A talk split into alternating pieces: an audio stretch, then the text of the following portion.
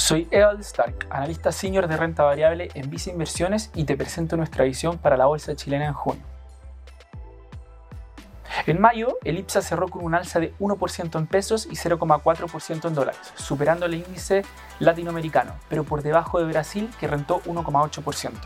Los principales retornos mensuales se observaron en LATAM Airlines, además de un interesante rebote en el sector forestal, seguido por los sectores sanitario y eléctrico. Si bien a comienzos de junio hemos visto una leve recuperación, mayo fue un mes donde tanto a nivel de tasas de interés y precio del cobre se observaron tendencias desfavorables de corto plazo.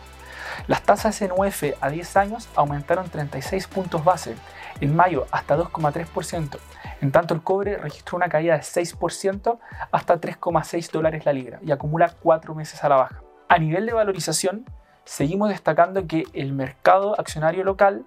se encuentra en un nivel bastante atractivo, con el IPSA transando a 8,2 veces, implicando un descuento de 38% respecto a su promedio de los últimos 5 años.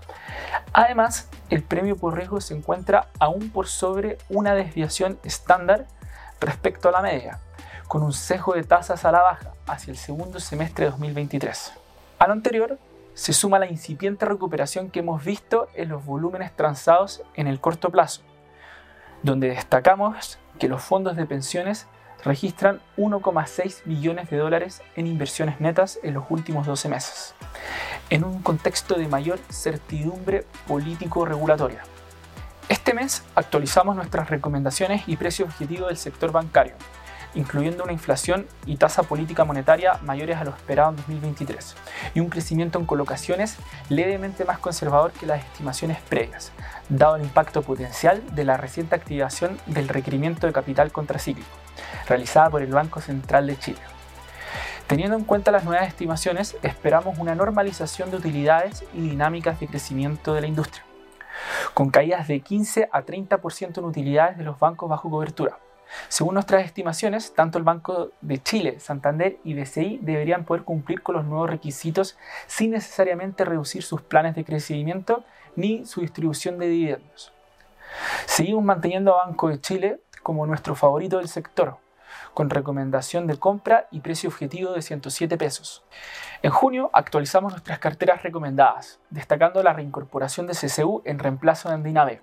Mantenemos una visión constructiva sobre el sector de bebidas, destacando su resiliencia en resultados, dada su exposición a consumo básico en un entorno macro desafiante a nivel local.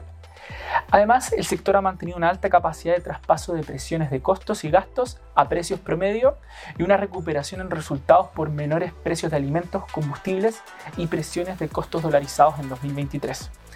En este sentido, tras los movimientos de precios recientes, estamos cambiando tácticamente nuestra preferencia relativa desde Andina B hacia CCU, principalmente tras la fuerte corrección de 12% que CCU registra desde su nivel máximo de corto plazo, versus un alza de 3% en Andina y menos 2% en el IPSA. En nuestra opinión, CCU es el mejor vehículo para exponerse a la tesis de menores presiones de costos dolarizados,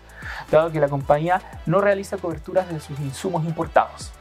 Finalmente, si quieres saber más sobre nuestras recomendaciones, te invitamos a suscribirte a Invertir es Simple, by Vice Inversiones, en Spotify y YouTube, y preferir nuestras plataformas digitales y canales remotos para invertir.